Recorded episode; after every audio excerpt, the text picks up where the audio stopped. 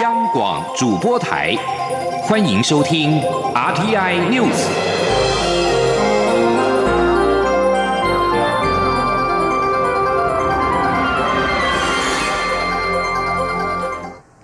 各位好，我是张旭华，欢迎收听这节央广主播台提供给您的 RTI News。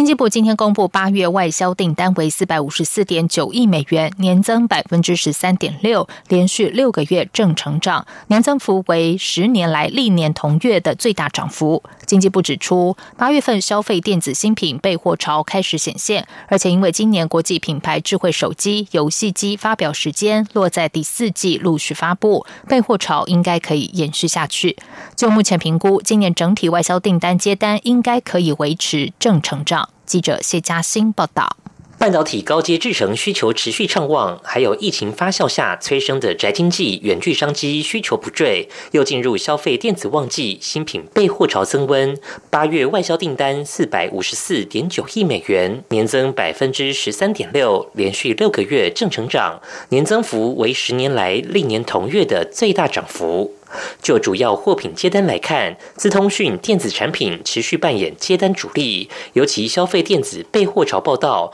还有美国对中国电信巨擘华为禁令的生效在即，也带来拉货效应，使得电子产品接单创二零一零年六月以来的最大涨幅。传统货品方面，各国重启经济活动，需求回温，加上国际油价、钢价回稳，多数产品接单持续好转。唯独化学品因国际油价较上年同期仍处于低档，同业产能开出、市场供过于求等不利因素，接单仍年减两成。经济部指出，今年消费电子新品的发表时程较往年不同，使得今年备货潮可能持续到第四季，带动资通讯电子业接单。经济部统计处处长黄瑜玲说：“后续的话，可能大概有些像国际品牌部分的手机是在那个十月份会推出新品，和游戏机也是在第四季会推出新品。我想大概随着它这个新品的一个发布的话，就会有先做一个一部分的备货。”经济部表示，随着各国陆续解封，原物料价格回稳，机械业有望持续成长。基本金属九月有望翻红，但塑橡胶制品因九月油价下跌，能否翻红还要再观察。化学品则因供过于求情形尚未改善，短期内较难回温。经济部指出，预估九月整体接单可望落在年减百分之零点一到年增百分之三点二，全年应有望正成长。不过，国际疫情反复冲击全球经济，加上美中贸易、科技战持续，还有笔电需求虽然畅旺，却面临缺料危机，这些都是影响第四季接单的不确定因素。中央广播电台记者谢嘉欣采访报道。立委集体受贿案今天侦查终结，台北地检署依贪污治罪条例，将民进党籍立委苏振清、国民党籍立委陈超明及廖国栋、无党籍立委赵正宇、时代力量前党主席徐永明等现任、前任立委，以及泰流前董座李恒龙、政治公关郭克明等十二人起诉，并移审台北地院。由于有四名现任立委卷入社会案遭到起诉，但宪法增修条文第四条明定，立委除现行犯在会期中。非经立法院许可，不得逮捕或拘禁。立法院秘书长林志佳今天表示，如果台北地院要严压这四名立委，必须行文给立院征询同意与否，届时将由立法院长游锡坤召集朝野协商讨论。记者刘玉秋报道。台北地检署侦办立委集体受贿案，二十一日侦结，以涉犯贪污治罪条例等罪起诉在押的四位现任立委，包括国民党立委陈超明、廖国栋、民进党立委苏振清以及国党籍立委赵正宇，并移审北院。由于宪法增修条文第四条规定，立委除了现行犯在会期中非经立法院许可，不得逮捕或拘禁。对此，立法院秘书长林志嘉二十一号表示，目前要等法院有。无进一步的动作，如果要严压，就必须行文给立法院征询同意与否，届时再由立法院长召集朝野协商讨论。目前还未收到北院的文。目前来讲，呃，是要。等到那个法院那边看是，呃，他们有没有要做进一步的动作。如果他们要再延压，啊，或者是要再做呃其他的动作的话，也许就一定要呃给我们文，让我们来做同意与否的决定。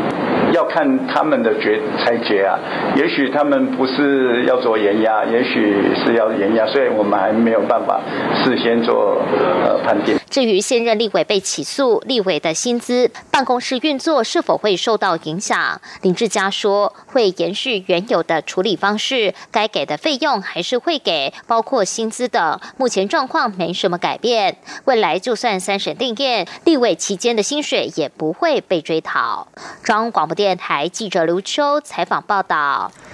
医用口罩双钢印新制将于九月二十四号上路，到十月底之前，民众只能够在实名制通路买到双钢印口罩。不过，有民众在脸书社团贴文指自己上网买到了双钢印口罩，引发讨论。对此，中流行疫情指挥中心发言人庄仁祥今天表示，这可能是厂商在被全面征用之前所贩售的口罩，或是伪造字样，但还要再进一步调查。记者刘品希报道。为了防堵未标混充口罩的事件再发生，中央流行疫情指挥中心规定，所有国产平面式医用口罩必须标上 “MD” 及 “Made in Taiwan” 双钢印字样。新制将自九月二十四号正式上路。指挥中心将全面征用所有双钢印口罩，到十月底提供给实名制通路贩售。在十月底前，民众无法在市面上买到双钢印口罩。不过，媒体报道有民众二十号透过电商平台取得明基三丰医疗器材所制造的双钢印口罩。事情曝光后，该电商平台已经将双钢印口罩下架。对此，指挥中心发言人庄仁祥二十一号下午在记者会中表示，八成的双钢印口罩都将 “MD” 及 “Made in Taiwan” 字样印在同一边。另外有两成厂商有不同做法，可能是为了未来自行贩售的需要。他强调，目前只要是双钢印的口罩就必须被征收。媒体所报道的情况，可能是业者在尚未被征用前就已对外贩售。他说：“当然有一个可能是，呃，是不是说在还未被征用时候就，呃，就就拿出去卖，或是或是说是不是有仿仿造？这当然是要再去调查才有办法回应了。”庄仁祥指出，非口罩国家队的口罩厂商也可以自行印制双钢印口罩，但政府会全部征收，进入实名制通路。央广记者刘聘熙在台北的采访报道。至于没有印制双钢印的口罩，未来只能贩售到十二月二十四号。有口罩商忧心决策仓促，为求全面出清，可能会出现低价贱卖、价格崩跌的情形。对此，经济部长王美花今天出席活动受访指出，政府现在征用口罩政策维持到年底，费用仍然是每片新台币五元，不会改变，可以作为稳定市场价格的标杆。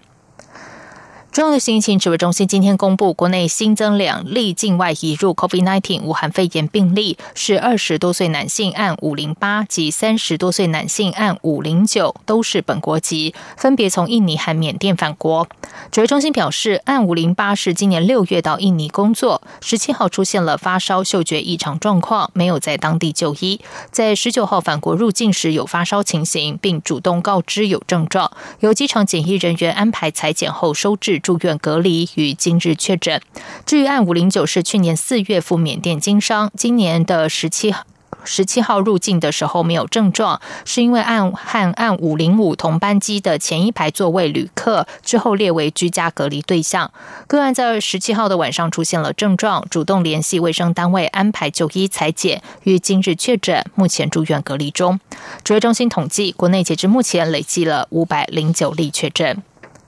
继续来关心的是，国庆筹备委员会今天公布二零二零年国庆大会礼宾纪念品。礼宾袋内除了绅士帽和双十造型徽章之外，配合防疫主题，还有口罩、湿纸巾、皂丝等多项防疫用品，并附上随身随身小包，让贵宾可以随身携带防疫清洁用品。记者王威婷报道。国庆筹备委员会二十一号下午公布今年国庆大会礼宾纪念品，除了往年必备的绅士帽和双十国庆徽章之外，配合今年防疫主题，国庆筹备委员会特别挑选了各项防疫随身用品，限量一万份给受邀参加国庆大会的来宾。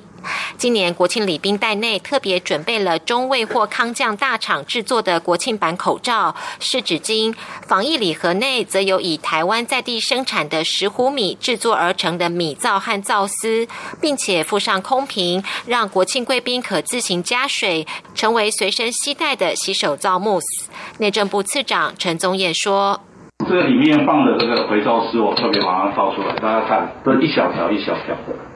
大小就大家可以看得出来，所以当你需要的量取出来用就可以，那其他的人一样可以维持干燥。那这个对于每一个使用者来讲，就可以既干净，然后又安全。那也顾虑到每一个人的需要，哦，所以我们特别去找了一个啊这样的一个肥肥皂师，啊提供给所有的来宾来做使用，哈。没有参加国庆大会的民众也别气馁，可以到中华民国赞国庆脸书按赞，留言写下对国家的祝福，再标注两名朋友，换上国庆大头贴特效框，将会抽出二十名粉丝赠送国庆礼宾纪念品。另外，也会抽出十名粉丝赠送三天两夜基隆到台南豪华游轮之旅，一人中奖，两人同游，搭游轮观赏国庆烟火。中央广播电台记者王威婷采访报。道。在外电消息方面，在美国和中国紧张关系持续升高之际，路透社今天报道，中共人民解放军空军释出一支影片，展现可再送核子武力的轰六轰炸机执行了一项模拟攻击，被攻击的目标显然是美国位于关岛的安德森空军基地。这支影片十九号出现在中共人民解放军空军的微博网站上。同一天，中共正在台湾附近持续进行第二天军演，表达对美国国务院资深官员来台湾访问的不满。关岛是美国属地，当地有重要军事设施，包括美国空军基地，负责因应处理亚太地区的任何冲突事件。中共空军这支两分十五秒的影片，如同好莱坞的电影预告片的方式，展示了一群轰六轰炸机从一处沙漠基地起飞，在飞行途中，一名驾驶员按下按钮，对着一处海上跑道发射一枚飞弹。根据卫星影像显示，飞弹瞄准的跑道完全就像是安德森基地，虽然。影片没有显示出名称。中国国防部和美军印度太平洋司令部都没有对有关这支影片的制评要求做出立即回应。日本首相菅义伟上任之后，将编列菅政府首次年度预算案。防卫省着眼安保环境，主张需增加防卫经费，有意编列超过五兆四千亿日元，合约新台币一兆五千亿元的概算需求，续创新高。防卫省去年在编列预算的时候，提出了五兆三千两百二十三亿日元的概算需求，当时已创历年新高。日本经济新闻报道，防卫省将于二零二一年年度预算案编列超过五兆四千亿日元的史上新高概算需求。日本防卫经济经费初始预算从二零一三年度已经连续八年增加，而防卫预算更是从二零一五年度起连续六年创下新高。虽然日本政府为应疫情采取的财政对策将使全国财政收支恶化，但中国船舰持续在钓鱼台列屿附近海域和南海挑衅，北韩也持续增进飞弹技术。日本防卫省基于东亚地区安全保障环境快速发生变化，研判必须要增加防卫。经费。中印边境的冲突绵延数月，国际高度关注。中国媒体澎湃新闻报道，中国外交部发言人汪文斌今天在例行记者会上说，针对解决当前边境事态，两国近期透过外交和军事管道保持密切沟通，而双方第六轮军长级会谈正在进行中。汪文斌表示，近期中印两国通过外交和军事渠道就解决当前边境事态保持密切沟通。而根据了解，第六轮军长级会谈正在进行，如果有消息，中方会及时发布。为了解决中印拉达克冲突问题，由印度国家安全顾问多瓦尔、国防部长辛赫、外交部长苏杰生、国防参谋长拉瓦特、陆军司令纳拉瓦内等官员组成的中国研究小组，十八号召开会议，讨论应应措施。这里是中央广播电台台湾之音。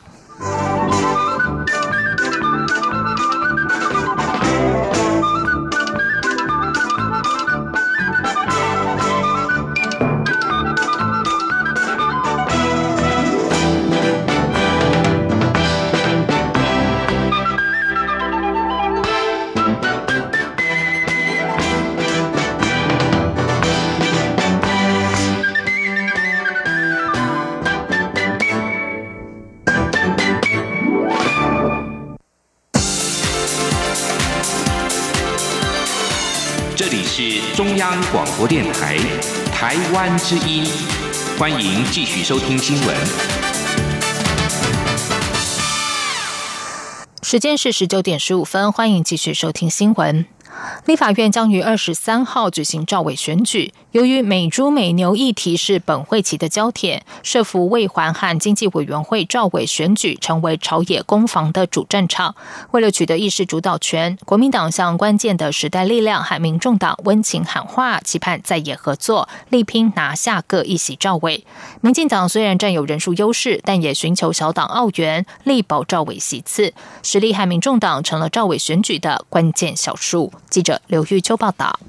立法院新会期开议，国民党为了力阻瘦肉精美猪进口，除了发动地方公投联署外，也力拼抢下负责监督卫福部、农委会等美猪开放主责单位的社福会环与经济委员会招委席次。立法院二十三号将举行常设委员会招委选举，民进党在会环委员会有九席，国民党五席。若实力立委黄婉玉愿意支持蓝营，国民党则可顺利抢下一席招委。经济委员会中，民进党占有巴西。国民党则因立委廖国栋、陈昌平社会遭起诉，恐赶不上招委投票，仅剩四席下。民众党立委邱成远若愿意支持国民党，蓝营也可顺利拿下一席招委。另外，交通委员会在傅昆奇入监服刑、赵振宇遭压的情况下，蓝营剩下四席，绿营还有七席。实力立委邱显志也将左右招委选情。为此，国民党团书记长林奕华向关键的实力。与民众党温情喊话，盼能得到小党澳元，促成在野党共同监督美猪进口相关法令的修正。民众党以及时代力量，大立场是比较一致的，而且我们必须要强力的监督。我觉得这都是民众期待看到，所以当然我们也希望在这个部分，如果可以得到相关支持是最好。可这个呢，我们还是必须要透过不断的拜托，看是不是能够有一个好的结果。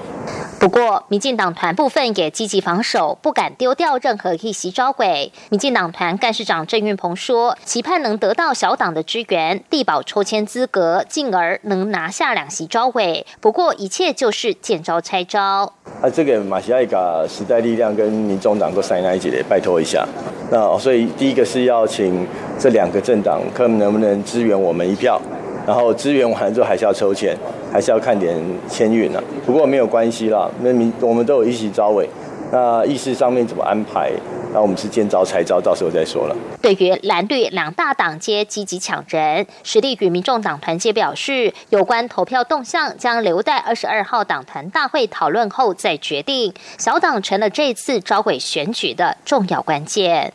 中央广播电台记者刘秋采访报道。中共解放军近来频繁军演，战机除了侵扰我防空识别区，还逾越海峡中线。国防部律定自卫反击权，强调国军目前都能适切应对。军事专家陈国民今天受访表示，接战规则有其必要，但执行细节不容易拿捏。因目前的事态研判，解放军巴不得我们做出异常举措，因此严格的接战规定，就是为了防止落实解放军意图。记者王兆坤报道。针对媒体关注的自卫反击权相关报道，国防部二十一号表示，年来面对敌海空基建高频度的骚扰与威胁，国军一不升高冲突，不引发事端指导，秉持不挑衅、不确敌，即越接近本岛越积极处置原则，明确律定第一级自卫反击权，并重新律定海空军各部队突发状况处置作业规定。执行以来。海空军各部队都能适切应对。全球防卫杂志采访主任陈国明受访表示，第一线部队的接战规则有必要定定，但若规定太严格，容易遭受敌方突击；若太宽松，第一线的指挥官可能会意气用事，引发战争，也就是所谓的擦枪走火。陈国明指出，因为台湾不想挑衅，所以会采取较为严格接战规定。尤其是面对解放军的意图，台湾的自治是不想落人口实。他说：“大家都知道，说其实中国军队不管是陆海空三军，都巴不得哦我们的三军哦做出啊异常的举措。所以啊，我讲白点，他们也在等我们。呃，他们叫蠢动啊。好，他们说，呃，如果台军一旦有错蠢动啊，那我就打你。好，所以我们的意图就是尽量防止他呃落落实嘛，对这样子。”可是这种自治做法，陈国民认为我们会比较吃亏，因为在我方不想生事的情况下，有可能会被解放军突击。所幸到目前为止，尚未发生任何状况。中央广播电台记者王兆坤台北采访报道。接下来关心的是，第五十届全国技能竞赛暨第四十六届国际技能竞赛国手选拔赛闭幕暨颁奖典礼今天举行，蔡英文总统应邀出席。总统在致辞时表示，面对疫情挑战，正因为机械技术人才的付出，才能让台湾在短时间内建制产线、生产防疫物资，撑起一个一个的国家队。因此，技能除了是产业的基础，也可以协助国家面对各种挑战。记者欧阳梦平报道。蔡英文总统在致辞时表示，各种专业技能是支撑起百工百业、支撑起日常生活的关键。他常常在接待外宾时，注意到不管是在国宴或是外交茶会场合，都有餐饮之类的年轻朋友参与，以美食和服务向世界展现台湾的特色。此外，总统指出，面对疫情挑战，正是因为机械技术人才的付出，才能撑起一个个国家队，甚至帮助其他国家。他说。因为我们机械技术人才的付出，台湾才能在短时间内建制产线、生产防疫物资，撑起一个又一个的国家队。所以，我认为技能是产业的基础，技能也能协助我们面对各种挑战。甚至当技术专业达到一定的程度的时候，我们还可以帮助其他的国家贡献世界，实现我们台湾 can help 的理念。总统表示，用技能贡献世界，让世界变得更好，这就是学习技能、发展技能的意义。他期许所有参加技能竞赛的年轻人都能透过比赛累积经验，持续磨练技能。同时，也鼓励技职人才不但要重视实作，更要重视自主学习、跨域合作的能力。相信，当不同职类专业互相激荡时，就会出现创新的可能性。中央广播电台记者欧阳梦平在台北采访报道。华人重要节庆之一中秋节即将到来，不过每逢中秋节前后，却是境外违规含肉月饼输入的高风险时段，容易成为防疫破口。农委会今天举行非洲猪瘟中央灾害应变中心第十六次会议，呼吁民众透过五大疑点揪出破绽，以防非洲猪瘟入侵台湾。记者陈林新红报道。非洲猪瘟仍在全球各地肆虐。今年一月迄今，已经有希腊、巴布亚纽几内亚、印度及德国相继沦为疫区。亚洲地区，南韩新增六百八十九例最高，其次为越南五百四十七例，菲律宾三百二十五例。另外，印尼、东帝汶、中国大陆、缅甸等疫情也不见缓和。根据非洲猪瘟中央灾害应变中心的统计，今年八月从越南吸入虽然只有一件，但检出率百分之一百。至于九月迄今，民众从中国吸入的肉制品共有十件，检出率百分之四十，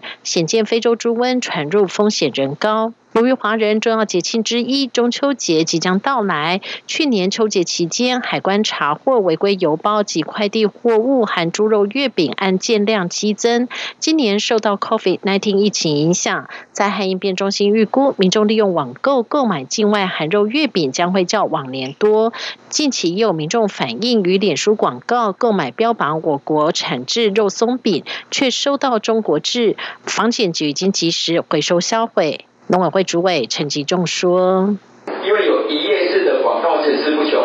这一页式的广告呢，让我们的消费者，他明明是要买台湾的猪肉或是台湾的月饼，结果他买到的竟然是中国的，因为他是到一页式的这个广告，一页式的广告里面的，我想各位大家知道，我们过去台湾很多的农民跟农产品受到影响是。”假装是台湾小农，结果卖的都是中国的农产品。农委会也呼吁民众透过五大疑点揪出破绽，包括大量使用简体字或非台湾词语习惯用法，以限时限量悲情行销，或是以售出数量异常多等手法引诱消费。另外，商品未标示出货地可能涉及境外动植物产品输入。至于只在社团群组私下贩售商品成分资讯不公开者，消费者都得特别小心，避免因支持台湾农产品却买到中国。制而成为防疫破口。中央广播电台记者陈琳信鸿报道。第五十五届电视金钟奖本周六举行颁奖典礼，其中 Netflix 原创台剧《谁是被害者》入围八项，被看好有机会敲响本届金钟。在颁奖前夕，主创团队今天也开心宣布，第二季已经在筹备中。记者江昭伦报道。本届电视金钟奖，影音串流平台 Netflix 大放异彩，两部原创台剧《谁是被害者》与《追梦者》各入围八项大奖。男主角张孝全更凭这两部作品赢得评审青睐，获得戏剧节目最佳男主角与迷你影集最佳男主角双料视帝提名。颁奖前夕，《谁是被害者》主创团队二十一号特别举办媒体茶叙，畅谈入围心情。张孝全说，两部作品的角色各有不同，同时入围对他而言即是肯定，能不能获奖非他所能决定。张孝全说：“呃，我没有想拿不拿，我觉得就是能够两个入围，我觉得。”我觉得是很大肯定了，就我已经很开心了。入围最佳新人的李牧，在《谁是被害者》中有精彩演出，一起爆红。他说，获知入围的那一刻，脑袋一片空白，没想到自己会被提名，心情很开心。由于谁是被害者叫好叫座，且受到国际观众喜爱，主创团队汉草影视也开心宣布，第二季已经启动筹备，并透露原班人马演员都有兴趣再度携手合作，但目前还在剧本编写阶段。汉草影视监制曾汉贤说：“我们也跟跟对 Netflix 有有一个比较好的消息，想要跟大家说，我们想要开始启动第二季的这个呃，怎么讲，整个编写制作各方面的东西，讲现在全部都在酝酿当中，可是。”应该算是正式对大家宣布，我们要启动第二季这样。对于即将到来的电视金钟颁奖典礼，汉草影视总经理唐生荣表示，很开心，谁是被害者有许多奖项入围，无论结果如何，都是电视圈的一大盛事。开心一天后，还是有许多工作要继续往前走，会继续努力。中国电台记者张昭伦台北采访报道。接下来进行今天的前进新南向。前进新南向。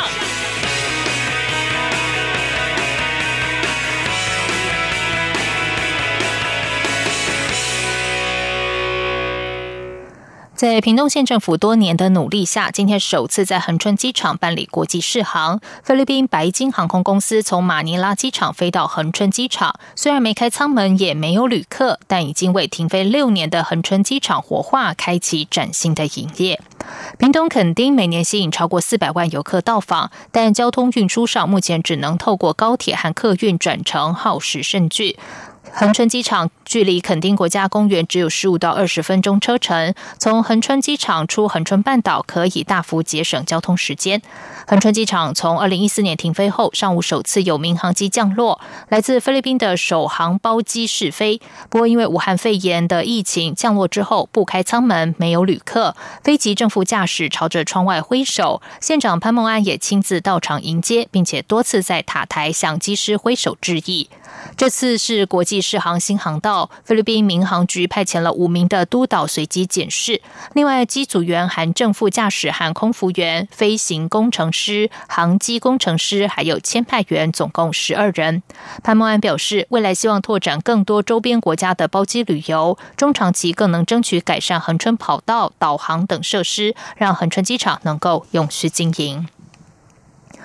经济部投审会上午公布了二零二零年一到七月侨外投资、陆资来台投资、对外投资、对中国大陆投资四类核准案件和金额的相关统计。其中，由于侨外持续投资离岸风电，今年一到八月投资金额为五十七亿一千六百六十一万美元，突破了五十亿美元的大关。投审会进一步指出，今年一到八月核准新南向国家来台投资件数为三百四十五件，比上年同期减少百分之十三点五三。投资金额为新台币八十二亿四千六百五十五万元，比上年同期减少百分之六十五点一三。减少原因是因为去年的一到八月核准了澳盛银行集团、还有新加坡商新展银行等大型的投资案，拉高了比较基期所致。